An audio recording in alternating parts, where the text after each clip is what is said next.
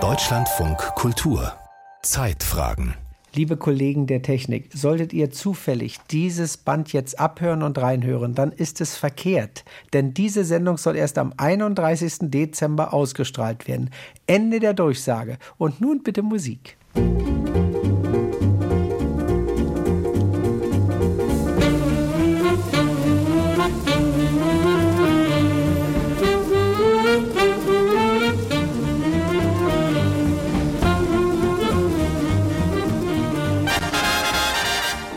Christian, du löscht das aber nicht, dass du das drauf hast, um Gottes Willen. Guten Tag, liebe Hörerinnen, liebe Hörer und alle dazwischen und drumherum. Willkommen zu einer Sonderausgabe der Zeitfragen an Silvester 2022. Mein Name ist Ralf Beiderkellen und ich bin heute nicht Ihr Moderator, sondern eher Ihr Konferencier. Ich präsentiere Ihnen knapp eine Stunde mit Fundstücken aus dem Unterhaltungsprogramm des RIAS. Ein bunter Strauß an Skurrilitäten, unfreiwillig komischem und aus der Zeit gefallenem. Und dazu hole ich jetzt die große Kiste hervor, randvoll mit Preziosen, die sich in den letzten Jahren des Wühlens in den Archiven angesammelt haben. Souvenirs, Souvenirs. Auch ein kleines Stückchen Band von einem Toningenieur oder Star Toning ist ein Souvenir. Es sang ein Künstler aus Amerika. Na, jetzt kann ich nicht mehr, wenn ihr so lacht. wenn ihr so lacht, kann ich nicht weitermachen. Dann bricht, dann bricht bei mir alles zusammen. Unterhaltung ist nicht leicht und dann ist sie auch noch eine leicht verderbliche Ware. Das wusste schon Hans Rosenthal. Seine Karriere begann als Quizmaster im RIAS, dem Rundfunk im amerikanischen Sektor, bevor er mit der Fernsehshow Dalli Dalli in die Riege der TV-Gesichter der Nation vorstieß. Und Unterhaltung ist genau wie der Humor abhängig vom Zeitgeist. Meine Großmutter brachte zu Silvester immer den Spruch, heute kommt der Mann, der so viele Nasen im Gesicht hat, wie noch Tage im Jahr sind. Sagen Sie das heute mal einer jugendlichen Person und achten dann auf den Blick. Wer lacht noch über solche Witze? Mit diesem Satz im Ohr hören wir jetzt die erste Musik. Im Februar 1950 sang Armin Münch das Lied Dicker werden.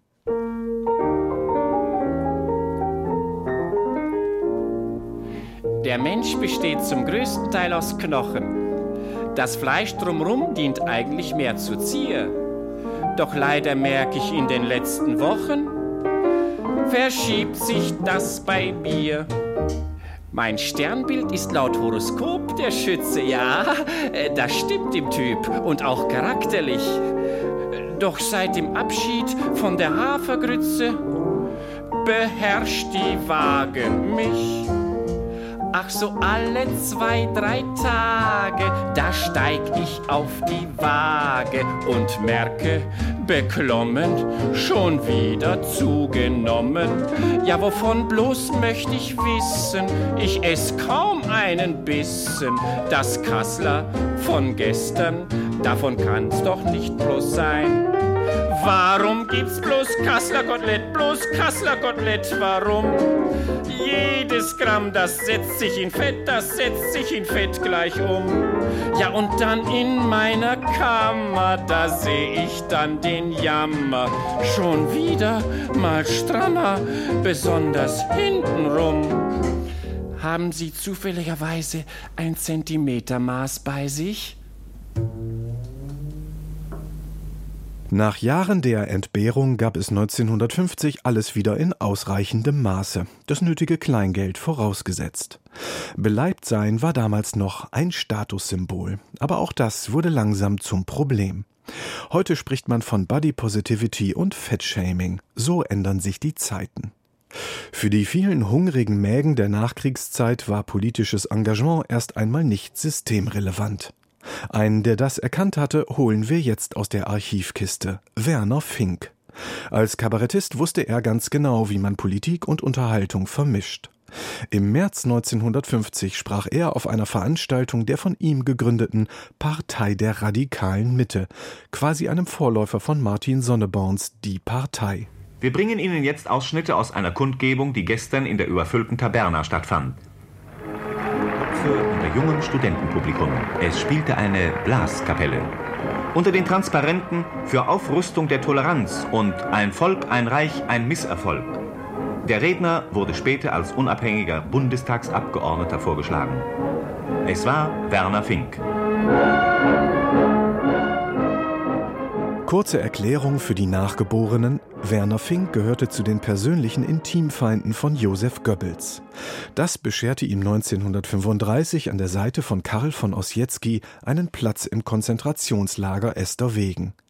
Finks Vorstellung von einer radikalen Partei war deshalb eine radikal andere als die seiner meisten Zeitgenossen. Jetzt hat sich Werner Fink einmal unterbrochen, denn die Standarte wird hereingetragen. Ein weißes Papierfähnchen in der Mitte, nichts weiter als ein Loch und eine schwarze Sicherheitsnadel dadurch. Bei uns ist eben alles verkrampft und verklemmt und verbogen und verfahren. Dadurch, dass man mit strenger Miene an die Sachen herangeht, werden sie bestimmt nicht schneller gelöst. Und sehen Sie sich einmal an dieses graue Heer und das etwas armselige, das uns heute befiehlt und bevormundet und befragt und registriert und bestempelt. Wie viele von denen beherrschen ihr Sachgebiet spielend?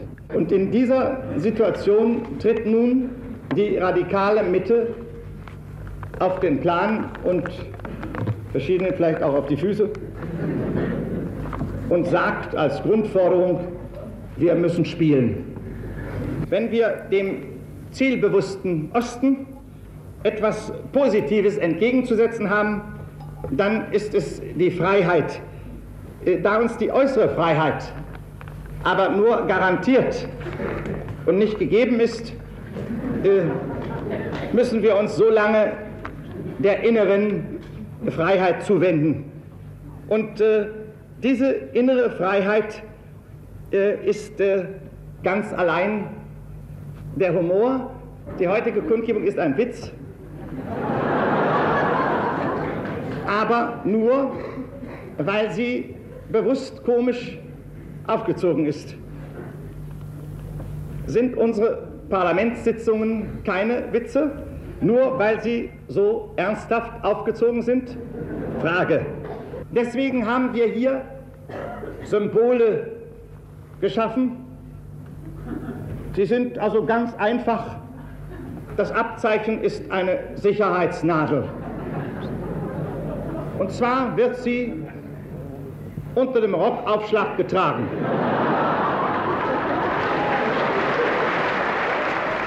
Man kann nie wissen. Dann haben wir für später vor, ein Bildnis des äh, Führers. Dieses Bild besteht aus einem Spiegel, darunter steht dann der Führer der radikalen Mitte.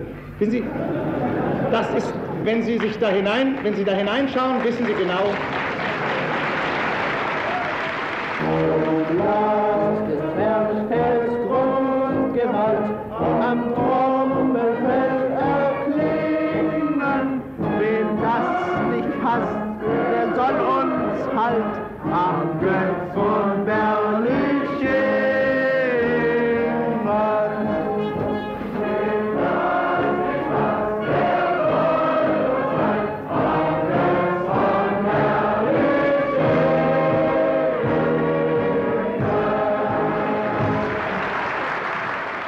So lasst des Zwerchfells Grundgewalt am Trommelfell erklingen. Wem das nicht passt, der soll uns halt am Götz von Berlichingen. Zeilen, die Werner Fink als neue Nationalhymne vorgesehen hatte. Diese Hymne wider den heiligen Ernst deutscher Nation hätte dem Land vielleicht so manches Mal gut zu Gesicht gestanden. Stattdessen war man wieder wer. Spätestens seit der Fußball-Weltmeisterschaft von 1954. Und auch so mancher Westberliner, der früher zur Untermiete wohnte, konnte sich nun Besseres leisten. So wie dieser Herr aus dem Funkkabarett Gut möblierte Damen und Herren, ausgestrahlt im Unterhaltungsprogramm des RIAS eine Woche vor Beginn der WM. Guten Tag. Tag, mein Herr. Seien Sie vorsichtig, die Kellertreppe ist ein bisschen duster. Ach, und schlussen Sie sich nicht da an das Vertigo, ja? Ach, haben Sie doch keine Angst. Ich bin doch nicht das erste Mal bei einem Trödler. Mein Herr, ich bin kein Trödler, ich bin ein Antiquitätengeschäft. Ach, das heißt, Sie sind teurer. Nee, nee, nee, alles ganz zivile Preise. Was darf's denn sein? Ja, also erstmal mächtig eine recht geschmacklose Obstschale. Sie meinen recht geschmackvoll? Nee, geschmacklos. Äh, Sie hatten mal eine Obstschale im Kellerfenster, so mit künstliche Früchte und goldene Blätter und der Handgriff war ein Gartenzwerg. Ja, da ist aber ein Stück von der Kiepe abgebrochen. Na, umso besser. Nee, nee, noch nicht einpacken. Ich brauche ja noch mehr. Haben Sie so eine Uhr, die man auf die Konsole stellt? Sie hatten da neulich einen Trompeter von Säckingen aus Bronze, der das Zifferblatt zwischen die Beine hatte. Ja, den habe ich noch, aber davon möchte ich Ihnen abraten. Wenn die Uhr nämlich liegt, dann macht die ein Radau, dass Sie aus dem Bette fliehen. Na, hören Sie mal.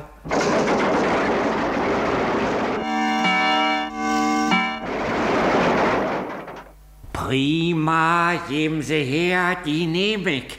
Aber mein Herr, ich habe doch viel schönere Uhren. Ja, kann ja sein, aber ich will nur mal die. Na, Sie haben aber einen komischen Geschmack. Da wollen Sie nicht doch noch was Schöneres nehmen, als den ollen verbogenen Trompeter von Säcking? Nee. Ja, finden Sie denn den so schön? Nee, alles, was ich gekauft habe, finde ich grauenhaft. Ja, aber warum nehmen Sie es denn denn? Na, das will ich Ihnen sagen. Ich habe die letzten 20 Jahre möbliert gewohnt. Jetzt kriege ich eine eigene Wohnung und vermiete selber ein Zimmer. Warum soll's denn mein Untermieter besser haben als ich?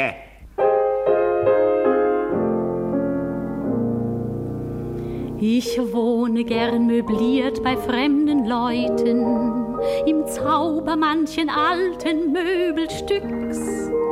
Die Dinge dort, die heut nichts mehr bedeuten, erzählen von der Vergänglichkeit des Glücks. In den möblierten Zimmern werde ich immer sentimental, weil sie mir zeigen, jedes Glück der Erde endet einmal. Der Glanz und Schimmer bleibt nicht für immer, mal landet jedes Prunkstück im möblierten Zimmer. Hängt ein altes Foto, das ein Herrn mit Tirpitzbart zeigt, der froh im Zebra-Badeanzug in die Adria steigt. Heut weiß man nichts mehr von diesem Schwimmer, jedoch sein Glück von gestern hängt bei mir im Zimmer. Aus Bad Tölz stammt dies Glöckchen, es läutet, heut darf's die Kommode nur zieren. Jedes Ding, das Erinnerung bedeutet, wird mal die Bedeutung verlieren. Aus einem Silberrahmen lächelt froh ein Brautpaar mich an, noch von der Hochzeitsreise meiner Wirtin mit ihrem Mann. Sie stehen zufrieden vor Pyramiden. Heute ist die Wirtin 20 Jahre schon geschieden. Die meisten Dinge, die in den möblierten Zimmern heute stehen, haben wie die Menschen früher einmal bessere Tage gesehen. Einst waren sie wichtig, heute sind sie nutzlos und traurig fühlen sie sich jetzt ungeliebt und schutzlos. Auch die Dinge,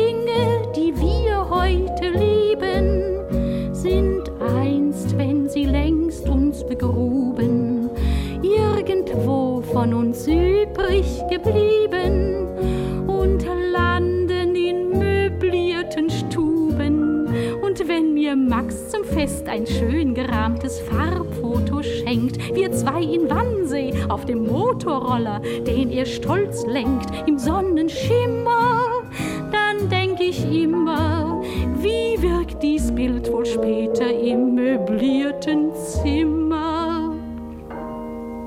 Tatjana Seis sang ein Kabarettchanson von Günther Neumann, geistiger Vater des Rias Funkkabaretts Die Insulaner, damals ein echter Straßenfeger.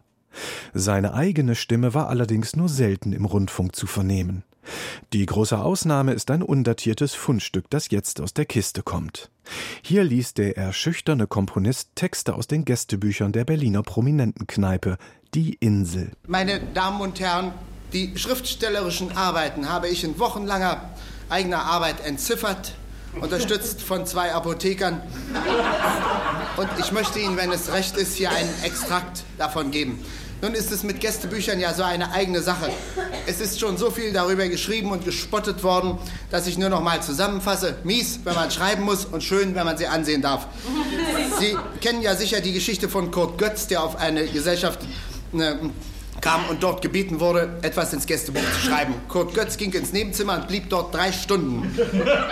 Dann brach, brachte er völlig erschöpft das Buch zurück und darin stand zu lesen, nach längerem vergeblichen Nachdenken, ihr Kurt Götz.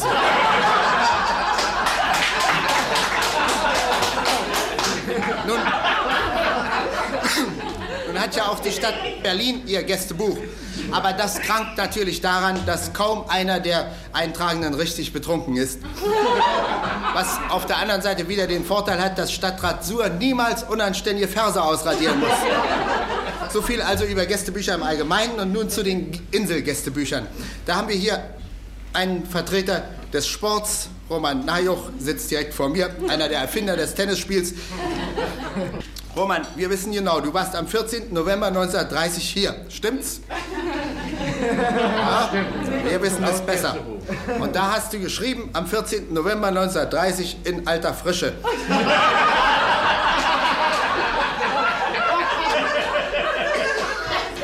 War sehr leichtsinnig, denn was willst du heute schreiben?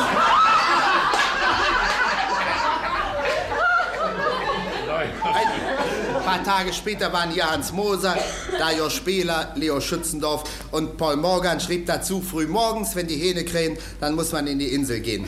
Dann kommt also der erste Kästner. Erich Kästner schrieb, was auch geschieht, nie dürft ihr so tief sinken, von dem Kakao, durch den man euch zieht, auch noch zu trinken.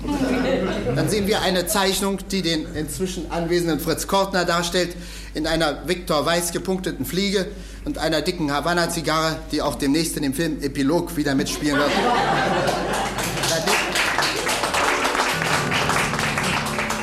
Und jetzt äh, kommt für mich der schönste Satz sämtlicher vier Gästebücher.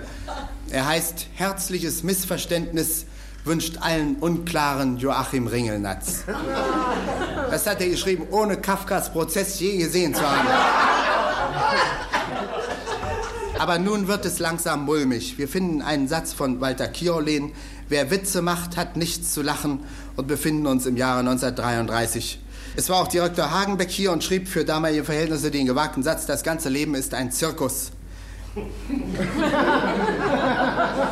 Und äh, Kapitän Lauterbach von der Emden fügte hinzu, die Treue ist das Markt der Ehre, nicht Schiffe kämpfen, sondern Männer. Leider reimt sich die Sache nicht so. Günter Neumann mit einer Live-Lesung aus den Gästebüchern der Berliner Traditionskneipe Die Insel. Auf Neumann kommen wir gleich nochmal zurück. Obenauf in der Kiste liegt jetzt erstmal ein ganz anderes Fundstück. Wir hören einen Bericht von einem Schlagerwettbewerb aus dem Jahr 1957, der für uns Nachgeborene eine unerwartete Wendung nimmt.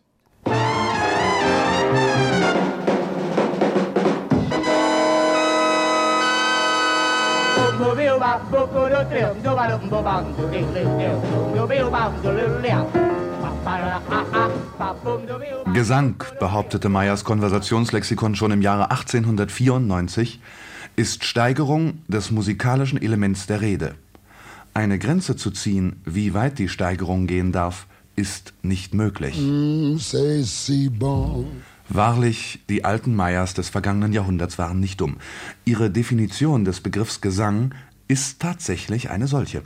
Meyers sind vor sämtlichen Überraschungen sicher.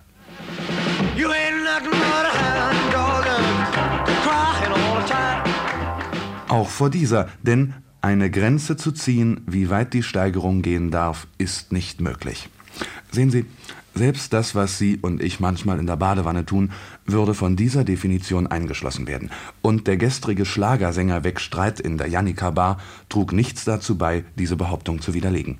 Zwei Damen, sieben Herren und ein Kind steigerten mutig das musikalische Element ihrer Reden, Mit einem Wort, sie sangen und sie sangen öffentlich. Wenn wir dann tanzten, blieb die Welt für uns stehen. Wenn wir uns küssten, begann sich alles zu drehen. Schlecht war eigentlich keiner, obwohl bei manchen wohl der Mut größer als das musikalische Element ihrer Rede war. Es waren Amateure, ein Kellner, ein Bauarbeiter, eine Friseuse, ein Student, drei oder vier Kaufleute, die von Peter Reppun mit beschwörenden Gästen vor dem Mikrofon liebevoll gelenkt wurden. Der eine hatte im Kirchenchor singen gelernt, der andere vom Radio. Sie sehen, was das Radio manchmal anrichtet. Und alle beseelte großer Mut. Sie können gleich selbst entscheiden, was den Einzelnen fehlte. Es ist manchmal nur eine Kleinigkeit, die Stimme zum Beispiel, aber hören Sie selbst. Zuerst der dritte Preisträger, eine Kindergärtnerin. In der kleinen Bar, hier habe ich die Welt vergessen, weil so glücklich ich war. Lachend grüßen mich die Leute als ob nichts geschehen wäre. Doch der Platz Hübsch, nicht wahr? Oder bitte hier der zweite Preisträger, ein junger Textilkaufmann. Dann fange ich zu träumen an, es tut nur wehe, dass ich es dir nicht sagen kann. Ich weiß, dein Herz ist nicht mehr frei und meine Liebe bleibt nur Träumerei. Das ist auch gar nicht schlecht, nicht wahr? Überlegen Sie auch mal, was sonst so von den Radios alles singen gelassen wird. Aber nun der erste Preisträger. Der erste Preis waren übrigens 100 Mark. Und diese 100 Mark gewann Berthold Pesalla aus Neukölln. Ma belle Mademoiselle, pardon, pardon, dass ich Sie öffentlich begann. Das ist doch naturell, was soll in einer fremden Stadt ein junger Mann?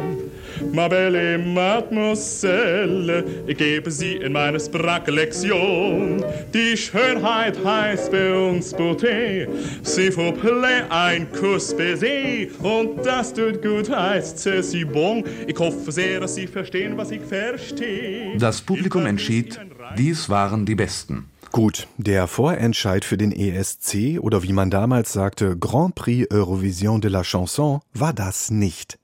Hier ging es eher darum, den Leuten eine Bühne zu geben, auf der sie sich bloßstellen sollten. Dann gab es da aber noch einen, der vom Moderator immerhin als der mutigste bezeichnet wurde und von dem man später noch mehr zu hören bekommen sollte.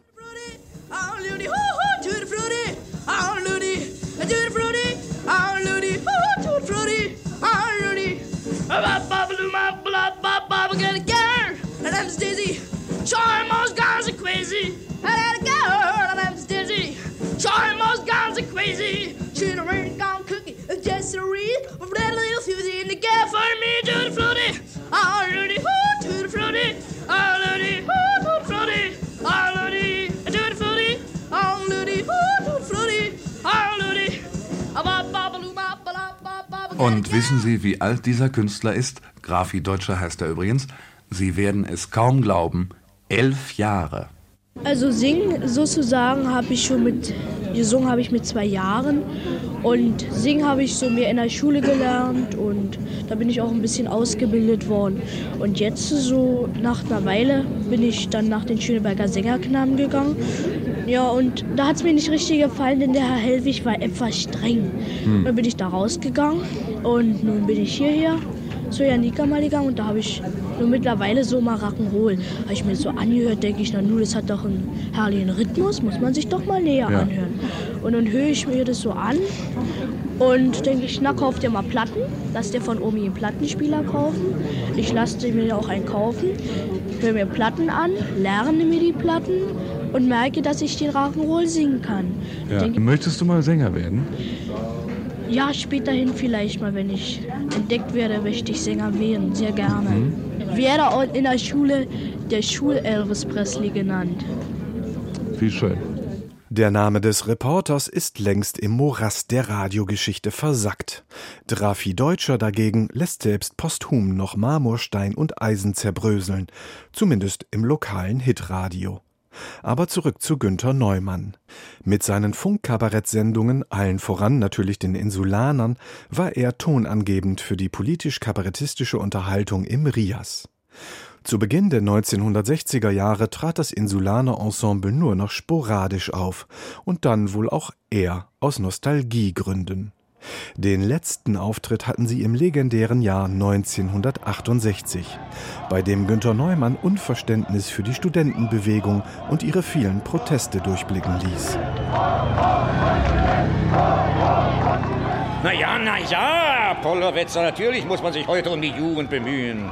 Aber ich komme ja schon mit meinem einen Sohn nicht klar. Nee, im Beruf hat er noch nicht. Außer seinem Vollbart hat er eigentlich noch nichts Nennenswertes geleistet. Was sagen Sie? Eine der Haupttugenden der Demokratie ist die Toleranz? Mein lieber Polowetzer.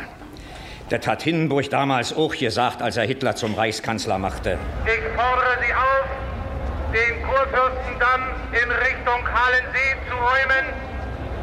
Ansonsten geraten Sie in den Bereich der Wasserwerfer. Also, der Anführer, auf den ich jetzt komme, heißt, na? Duce. N nicht Duce, Dutschke. Ich war aber schon nah dran. Neumanns Kabarett stand mit beiden Beinen im Kalten Krieg und bezog eindeutig Position, wie so vieles in den ersten beiden Jahrzehnten des Rias. Die guten Amerikaner hatten dem Westen Freiheit und Sicherheit gebracht, die Sowjets dem Osten Unterdrückung und Misswirtschaft eingebrockt. Was zwei Jahrzehnte breiter Konsens war, wurde nun im Zuge der Proteste gegen den Vietnamkrieg in Frage gestellt. 1969 gab es im Rias ein erstes Gipfeltreffen der Liedermacher und Blödelbaden aus dieser jungen, nachgewachsenen und rebellischen Generation. Ulrich Roski, der später mit Liedern wie Des Pudels Kern oder Der kleine Mann von der Straße reüssierte, gab hier seine Antwort auf Neumanns letztes Funkkabarett und markierte damit auch einen Wendepunkt in der Unterhaltung im Rias. Es handelt sich jetzt um ein Lied aus Berlin. Wir kommen also praktisch aus der Pampa an die Panke. Äh, das Lied ist betitelt Ein Hoch auf den freiheitlichen Berliner im Stile Günter Neumanns und seiner Insulaner. Sie kennen die Gruppe, wie ich höre. Vorzutragen durch die Schöneberger Sängerknaben. Wir machen einen Diener, den tiefsten, den es gibt, vor unserem Berliner, weil er die Freiheit liebt. Der Berliner liebt die Freiheit, den Kudamm und den Speck. Haha, den Kudamm und den Speck, die nimmt ihm auch keiner weg. Ätsch, das meiste ist ganz prima und so wie sich's gehört. Doch gibt es hier auch manches, was den Berliner stört. Und das sind die vielen Rentner und jeder wiegt zwei Zentner. Und der Berliner lacht, hat nen Mutterwitz gemacht. Die Männer mit den Mützen, die haben sich bewährt. Die sollen die Freiheit schützen und reiten auf dem Pferd. Wenn wo zu viele sitzen, dann tun die Männer spritzen. Denn Freiheit ist ja fein, aber Ordnung muss auch sein. Bei manchen miesen Typen spürt der Berliner gleich. Die Typen sind von drüben und haut sie windelweich. Ja, dann Osten, wenn es dir nicht passt und wenn er nicht benehmen kannst. Am besten gleich totschlagen. Mensch, hätte er mal sehen sollen, wie er aussah vor 25 Jahren. Haben wir alles wieder aufgebaut mit unserer Hände Arbeit. Und was könnt ihr in mir Richte kacken, wa? Am besten gleich totschlagen. Nochmal für die Nachgeborenen. Am 4. September 1968 stand der Berliner Kommunade Karl-Heinz Pavla als Angeklagter vor einem Berliner Schöffengericht. Als er für eine Erklärung zum Richtertisch ging, zog er kurzerhand seine Hose herunter und verrichtete seine Notdurft an Ort und Stelle. Daraufhin riss er acht Seiten aus den Akten und säuberte sich damit. Übrigens hatte er mit Vorsatz gehandelt und zuvor Abführtabletten genommen. Und damit vom Ulk-Protest zurück zum Ulk-Sänger Roski. Wie die schon aussehen. Ey, ich heule, was ich mal fragen wollte. Wann ist aber wieder mein Friseur? Hat sie einen Arm gebrochen, wa? Am besten gleich totschlagen, machen doch bloß alles dreckig und kaputt und behindern den Verkehr mit ihrem ewigen Krawall. So kann der Berliner also auch denken und sich ein Urteil bilden. Es geht ein Bürgermeister hervor aus freier Wahl. Klaus oder Heinrich heißt er, na das ist ja auch egal. Er ist wieder jedes Mal demokratisch und sozial. Dann glauben die Studenten, dass sie ihn absägen könnten. Und sie haben's ja auch erreicht, doch der nächste folgt sogleich. Berlin ist eine Stätte für Jugend und Kultur, ne bunte Volkspalette. Man fragt sich manchmal nur, wo das Zentrum ist des Geistes. Sieh den Stadtplan an, dann weißt es. Ach, du weißt es sowieso, denn das Zentrum ist der Zoo. Und das gibt es nicht in Uelzen und nicht in Neuruppin. Hör doch endlich auf zu sülzen, sowas gibt's nur in Berlin. Ulrich Roski, so politisch, wie man ihn sonst nur selten hörte, 1969 in der 500. Ausgabe der Rias Jugendsendung Treffpunkt. Moderiert wurde sie vom Redakteur Detlef E. Otto, den man im Haus nur unter seinem Kürzel Deo kannte. Von ihm ist über die Jahre ziemlich viel in meiner Kiste gelandet. Ende der 1960er hatte Deo oft Mühe, seine Protégés, die nun ihrerseits immer radikaler und anarchischer wurden, im Zaum zu halten.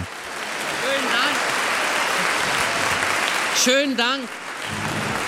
Schönen Dank, dass Sie mit uns, uns so viel, mit so viel Applaus empfangen. Lass mir das Mikrofon.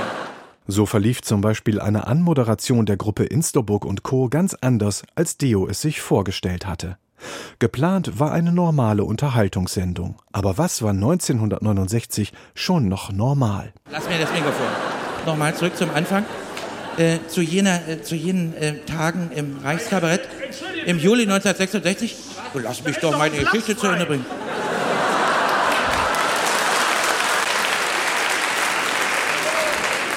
Jetzt, wo wir gleich Pause haben, hat es keinen Sinn mehr, die leeren Plätze so ist der zu. Bürgermeister nicht hier? Ich sing nur vom Bürgermeister. Es war damals so, dass nach alter Tradition die letzte Vorstellung an die Schauspieler geht im Reichskabarett.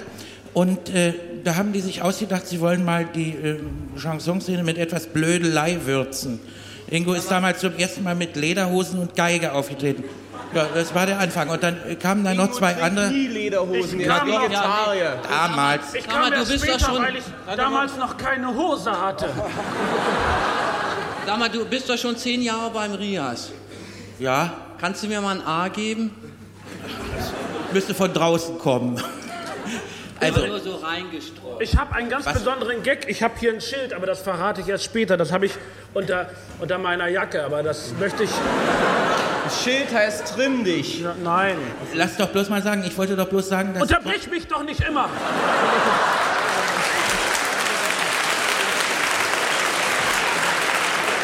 Wir proben das immer, wenn wir uns treffen. Äh, was ich sagen wollte, ist, dass Karl und Peter einfach ein paar Seit Wochen später duzt er dazu uns? gekommen sind. Die Studentenbewegung wollte zu neuen Ufern aufbrechen. Die Elterngeneration, also die gemeinen Wirtschaftswunderbürger, gaben sich dem Alkohol hin. Für die 68er sollte das Hochgefühl des Rausches noch ein bisschen höher, sprich bewusstseinserweiternder sein. Mit dem Wissen um die vielen Drogenopfer der 1970er Jahre klingt das folgende Lied heute etwas naiv. Entstanden war es lange vor dem Tag, als Conny Kramer starb. Damals machte man sich vor allem über das Nichtwissen der Elterngeneration lustig.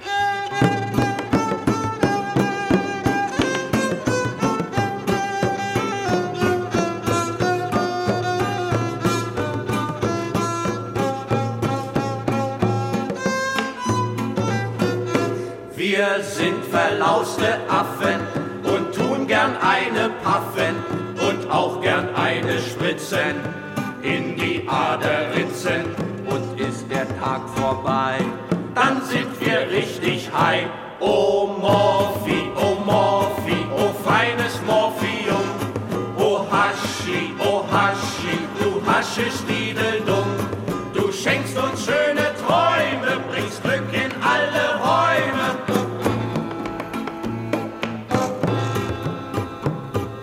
Und von Mal zu Malen rauchen wir Schalen. Wir rauchen LSD und spritzen gerne Hasch. Und dann macht das Leben für uns erst richtig Spaß. Oh Morphi, oh Morphi, oh feines Morphium. Oh. oh Haschi, oh Haschi, du haschisch dumm. Du schenkst uns schöne Träume, bringst Glück in alle Räume.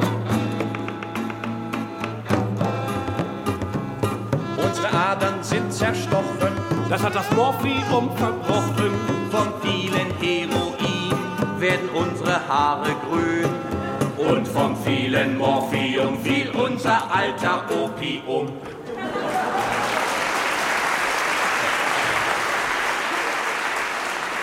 Äh, man hat ja gesagt, Ingo Insterburg und Co., Karl Dall, Jürgen Barth, Peter Ehlebach, müssen wir alle mal nennen, die Namen. Kannst du ruhig die ins Mikrofon reinsprechen, die Namen.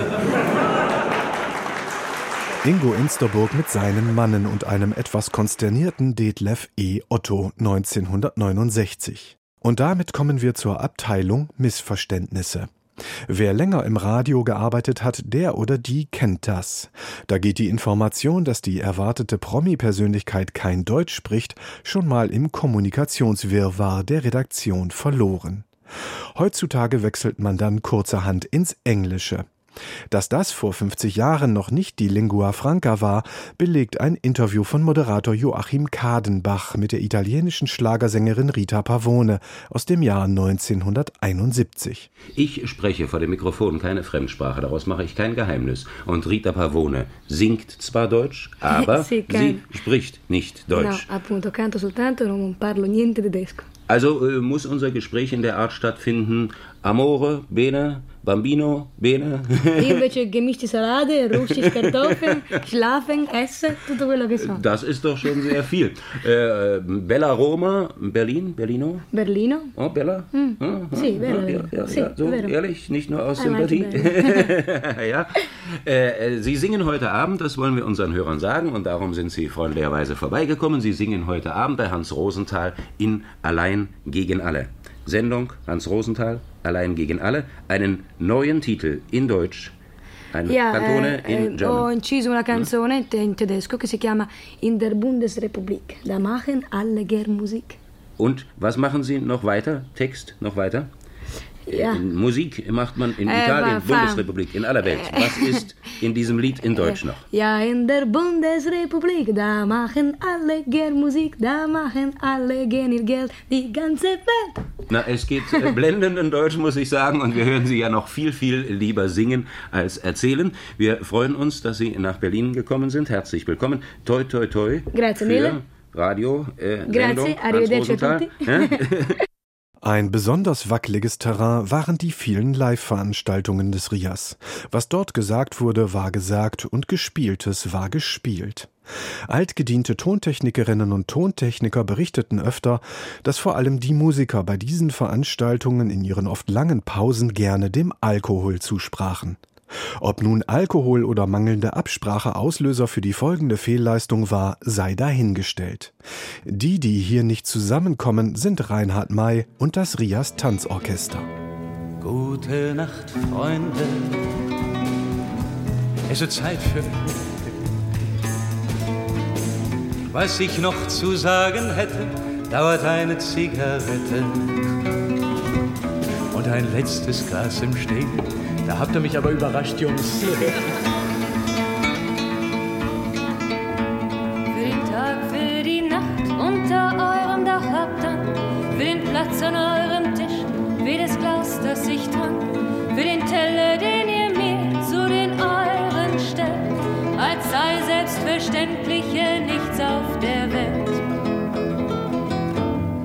Gute Nacht, Freunde.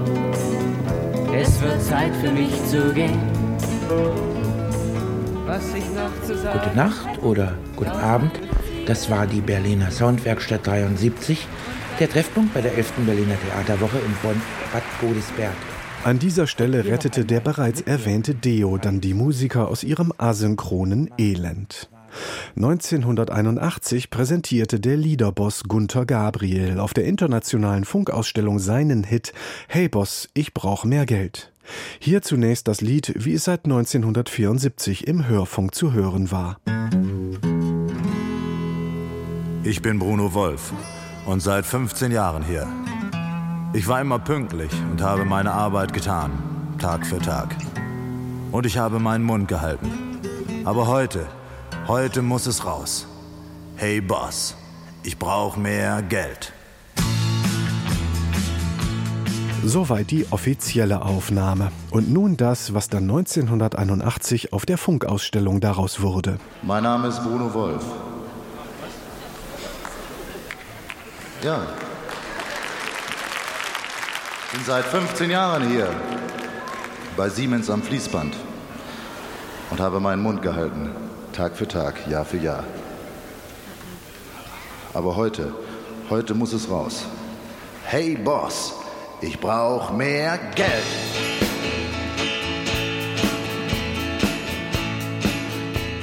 Anders als bei Reinhard May gab es hier ein Happy End. Dass Gunter Gabriel live zu erratischem Extemporieren neigte, durfte auch Horst Jankowski erleben. Zumindest dürfte GG zu den wenigen Prominenten gehören, die live im Hörfunk ihre Privatadresse durchgaben. Bin jedenfalls froh, dass ich wieder in Berlin bin, nachdem ich ein bisschen abtrünnig geworden war für einige Monate in Hamburg. Ich wohne wieder Katharinenstraße 9. Horst, du könntest mal mitkommen. Nehmen Sie alle mit. Ich Katharinenstraße 9, ja. Welchen Stock? Zweiter Stock, da wo der Whisky-Geruch rauskommt. Kurz zuvor war Gabriel gemeinsam mit seiner Tochter Yvonne bei einer anderen Institution im Rias zu Gast gewesen, im zweiten Frühstück mit John Hendrick. Vor allem den Tontechnikern graute es vor diesem Job, da sie im damaligen Veranstaltungsort, dem Steglitzer Bierpinsel, mit ihren Gerätschaften zwischen Küche und Gästetoilette eingeklemmt waren. Und weil John Hendrick nicht gerade zu den Virtuosen der Improvisation zählte. Zumal im Umgang mit solch unberechenbaren Künstlern wie Gunther Gabriel und seiner Tochter. Sie wissen, Gunther hat einen ganz großen Hit vor kurzer Zeit schon gehabt mit Hey Boss, ich möchte mehr Geld. Und jetzt singt er mit seiner Tochter Hey Yvonne. Gunther Gabriel und Yvonne. Bitte sehr.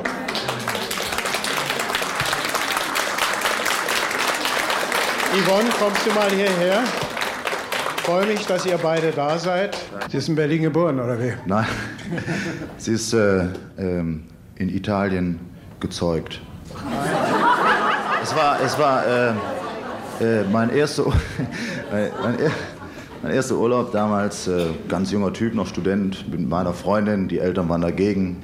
Zwei Mann-Zelten, das war sehr eng und wir wussten wirklich nicht, was wir anders machen sollten.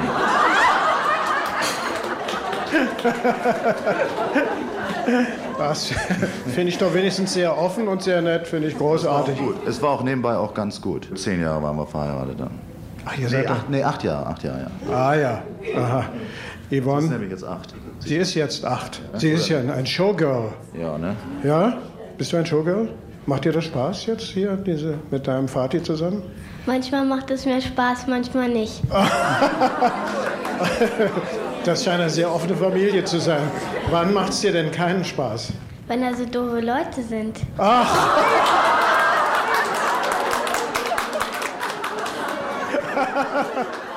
Wie der Vater, so die Tochter. 1979 hatte John Hendrick dann eine Person zu Gast, die für den 1904 geborenen Moderator ebenfalls eine gewisse Herausforderung darstellte. Die Sängerin, Schauspielerin und Nachtclubbesitzerin Romy Haag. Biologisch gesehen war Romy damals noch ein Mann, worauf John Hendrick gerne zu sprechen gekommen wäre, wenn er denn gewusst hätte, wie. Äh, jetzt muss ich sie erst noch mal ein bisschen angucken, darf ich sie doch, Ja, nicht? logisch. Die Haare sind echt? Jetzt bringe ich sie in Verlegenheit. Jetzt bringe ich sie in Verlegenheit. Überhaupt nicht. Äh, Ich wechsle immer die Haare jeden Tag. Verschiedene Farben. Verschiedene Farben. Ja. Und äh, seit wann treten Sie so auf? Äh, schon seit sieben Jahren ungefähr. Ach ja? Aha. Mit der geschlechtlichen Uneindeutigkeit Romy Haags war John Hendrick hörbar überfordert. Heute ist das Phänomen quasi alltäglich, aber 1979 erlebte die Radiogemeinde etwas, was es nur sehr selten gab, einen sprachlosen Moderator. Ja, nun habe ich ja eine ganze Menge über Sie in der Zeitung gelesen. Stimmt das alles oder ist alles erlogen? Mm, Stimmt 50-50. Ne? Ja, dann sagen Sie mir lieber, was stimmt. Ja, was wollen Sie wissen? Was, Na, alles, was- alles, was Sie mir erzählen können. ich traue mich ja nicht zu fragen. Ja, vieles stimmt. Vieles stimmt. Vieles stimmt. Also Vieles 50 stimmt Prozent. Ah ja. Irgendwas, was vielleicht nicht stimmt, Nö, hätte ich nichts zu sagen. würden Sie nicht sagen. Aha, also stimmt alles. äh, Romy, ja, warum sind Sie eigentlich noch nie hier gewesen? Ja, wahrscheinlich noch nie die Zeit gehabt. Ich bin ja auch noch nicht geschlafen jetzt, ne? denn ich arbeite ja am Nacht. Moment, Sie sind noch nicht geschlafen? Nein, ich habe noch nicht geschlafen. Und äh, Ja. jetzt nach der Sendung gehe ich schlafen. Das ist schön, ja. Sie sehen aber großartig aus, Sie haben es gar nicht nötig. Aber ich weiß, Sie reden nicht gerne so furchtbar viel, nicht mit mir? Ja, Sie singen, Sie schreien lieber. Was schreien Sie uns jetzt vor? Super Paradise. Bitte. Dankeschön. Romy, schade, dass ich dich früher kennengelernt habe. Das hat auch keinen Zweck gehabt. Romy, ich bedanke mich sehr. Hoffentlich sehen wir uns bald wieder. Romy Haag. Die Kunst der humorvollen Plauderei ist eben oft ein schweres Fach. Und was im Radio so leichtfüßig klingt, ist im Studio oft Schwerstarbeit. Früher war es unter Tontechnikerinnen und Tontechnikern wie auch bei manchen Moderatorinnen und Moderatoren Usus, besonders schöne Versprecher aufzuheben. Als vor circa zwei Jahren der Nachlass des Sonntagsrätselmoderators und Rias Urgesteins Christian Bienert in unserem Archiv eintraf, fanden sich dort gleich eine ganze Reihe solcher Bänder. Bienert hatte ab 1970 zunächst Moderationstexte für Hans Rosenthal geschrieben und dann auch die Aufnahmeleitung des damals noch klingenden Sonntagsrätsels übernommen. Klingendes Sonntagsrätsel, dann stimmt's. Und Bienert war ein fleißiger Sammler, der meine Kiste um viele Skurrilitäten bereichert hat. Ich kenne ich kenn eure Scherzbänder, du, und da bin ich dann noch mit drin. Aber nie, nie. Na schön. Die gesammelten Ausschnitte bescheren uns heute einen einmaligen Einblick in die Produktionsweise von Hans Rosenthal, der auch selbst gelegentlich unter die Sammler gegangen war. Ich habe einmal, als ich noch köttete, mach mit, von Ivo Veit, der hatte so also Äs, so, na, pro Sendung waren 400, 500 Äs immer drin, die ich rausschneiden musste. Kannst dir vorstellen, was wir da geschnitten haben. Zwei Tage hintereinander, von früh bis in die Nacht. Und dann habe ich mir aus Ulp bei einer Sendung alle Äs aneinander gemacht. Weißt du, Ä, Ä, Ö, Ö, E, Ö, E, Ö, und immer wieder rangeklebt. Alle haben die dort hier auf dem Boden gelegt. Dann habe ich ihm das vorgespielt. Du, der fand das gar nicht komisch. Ich hatte einen solchen Ärger. Kann er ja Aber nicht sagen. warum? Das ist doch gut, der kann doch nur lernen. So. Man, Ja, das ist so wie von John ja. Hendrick, dieses, wie ist das? Ja, ja, genau. So, Achtung. Auch Rosenthals Ansprechproben waren oft unkonventionell und sorgten bei den Anwesenden im Studio für Heiterkeit. Und da wollen wir mal beginnen. Und den ersten Schein beginnt Herr Bienert, gewinnt Herr Bienert, zweiten Schein Frau Bienert. Und so wechseln wir uns ab, damit das Geld im Haus bleibt. Ende. Zu Christian Bienert, dem Sohn seines Freundes Olaf Bienert, hatte Hans Rosenthal eine besondere Beziehung. Was auch darin zum Ausdruck kam, dass sie sich Streiche spielten. Während einer Produktion des Sonntagsrätsels ruft Bienert Rosenthal im Studio an. Das Telefon klingelte dort natürlich nicht, sondern es blinkte. Sechs Buchstaben, wir benötigten zuerst ein K, spielten die berühmte Humoreske von Anton Dvořák. Darauf gibt es einen deutschen Text. Moment, was ist hier? Hallo? Hallo? Nee. Darauf gibt es, es blinkte hier. Darauf gibt es, jetzt ist wieder. Hallo? Bist du das? Ärgerst du mich da? Das bist du, du Banditmensch. Also, aber du siehst, ich habe trotz des Sprechens draufgeguckt. Du- Danke dir vielmals. Dein Test bestanden. Und nicht selten war die Komik im Studio unfreiwilliger Natur. Den Namen seiner Gewinner kann man sich eben nicht aussuchen. Frau Gertrud Beloch, Berlin 2. Ich kann nicht.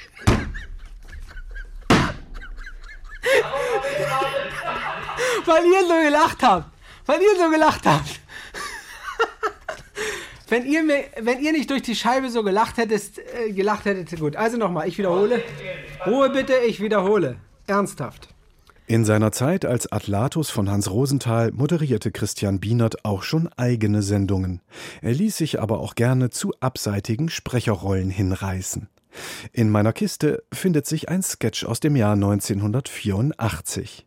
Wobei auch hier bei heutiger Betrachtung eher die Skurrilität als der Humor im Vordergrund steht. Ja, aber was tue ich denn, wenn sich der Fallschirm nicht öffnet? Ich als Ihr Lehrer kann Ihnen versichern, dass sowas höchst selten vorkommt. Trotzdem, ich habe irgendwie Bedenken. Aber was wollen Sie denn? Sie haben sich doch bei Ihren Trockenübungen sehr anstellig gezeigt. Schon, aber hier oben in ein paar tausend Meter Höhe ist es doch noch was anderes. Sie schaffen das schon. Hören Sie, es ist immerhin mein erster freier Fall, wenn nun der Fallschirm versagt. Also, falls es Sie beruhigt, es hat immer nur der Mensch, nie das Material versagt. Ihre tröstenden Worte flößen mir Respekt ein. Na, sehen Sie. Also, dann wollen wir mal. Hä? Soll ich jetzt etwas springen? Na, das müssen Sie sogar. Oder wollen Sie auf dem Autobahndreieck landen? Ganz bestimmt nicht. Na dann also, fertig machen und go. Wo war nochmal die Reißleine? Stellen Sie jetzt keine Fragen. Konzentrieren Sie sich voll auf Ihren freien Fall. Bitte! Ich sagte...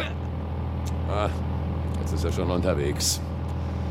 Wenigstens den Fallschirm hätte er anlegen können. Na, der kriegt von mir was zu hören. Herr, vergib ihnen, denn es waren die 80er Jahre. Und nun biegen wir langsam aber sicher auf die Zielgerade ein. Auch an Silvester veranstaltete der Rias jedes Jahr ein buntes Unterhaltungsprogramm. Dazu wurden immer wieder Prominente nach ihren Wünschen für das neue Jahr befragt. Werner Fink hatte ich schon zu Beginn der Sendung aus der Kiste gekramt. Da ergibt es Sinn, die Sendung auch mit ihm zu beenden. Silvester 1948 sagte er etwas, das sein Gegenüber ähnlich erstaunt haben dürfte wie uns heute. Ja, ich erwarte eigentlich gar nichts vom äh, kommenden Jahr. Oder wenn ich etwas erwarte, dann erwarte ich nichts Gutes. Ich habe gemerkt, dass das das beste Prinzip ist. Und ich denke also, dass die wirtschaftlichen Depressionen sich vertiefen werden noch, dass die Preise immer höher klettern und die Löhne immer weiter zurückbleiben, ja, dass die Waren wieder gehortet werden und äh, eine zweite Währungsreform endgültig mit dem Vorurteil aufräumt, Geld zu verdienen habe einen Sinn, dass die Rationierungen und Einschränkungen auf allen Gebieten verschärft aufgenommen werden und dass Unruhen, Streiks und Kampfhandlungen hm, über Deutschland, Europa und die Erde sich ausbreiten werden, dass schließlich eine super Atombombe unseren Erdball endgültig in die Luft jagen wird. Denn sehen Sie, wenn wir so in das neue Jahr hineingehen, dann haben wir den unschätzbaren Vorteil, ähm, dass alles, was uns nun weniger passiert, bar verdient ist, während die, die eitel Glück und Segen erwartet hatten, unter Umständen schrecklich viel zurückzahlen müssen. Wollen wir mal sehen, wie es mit der Kapitalsanlage für Glück werden wird. Sie hörten nicht die Ansprache des Bundespräsidenten, sondern Werner Finks ganz persönliche Finkokalypse anno 1948. Der alte Narr war halt ein hoffnungsvoller Pessimist.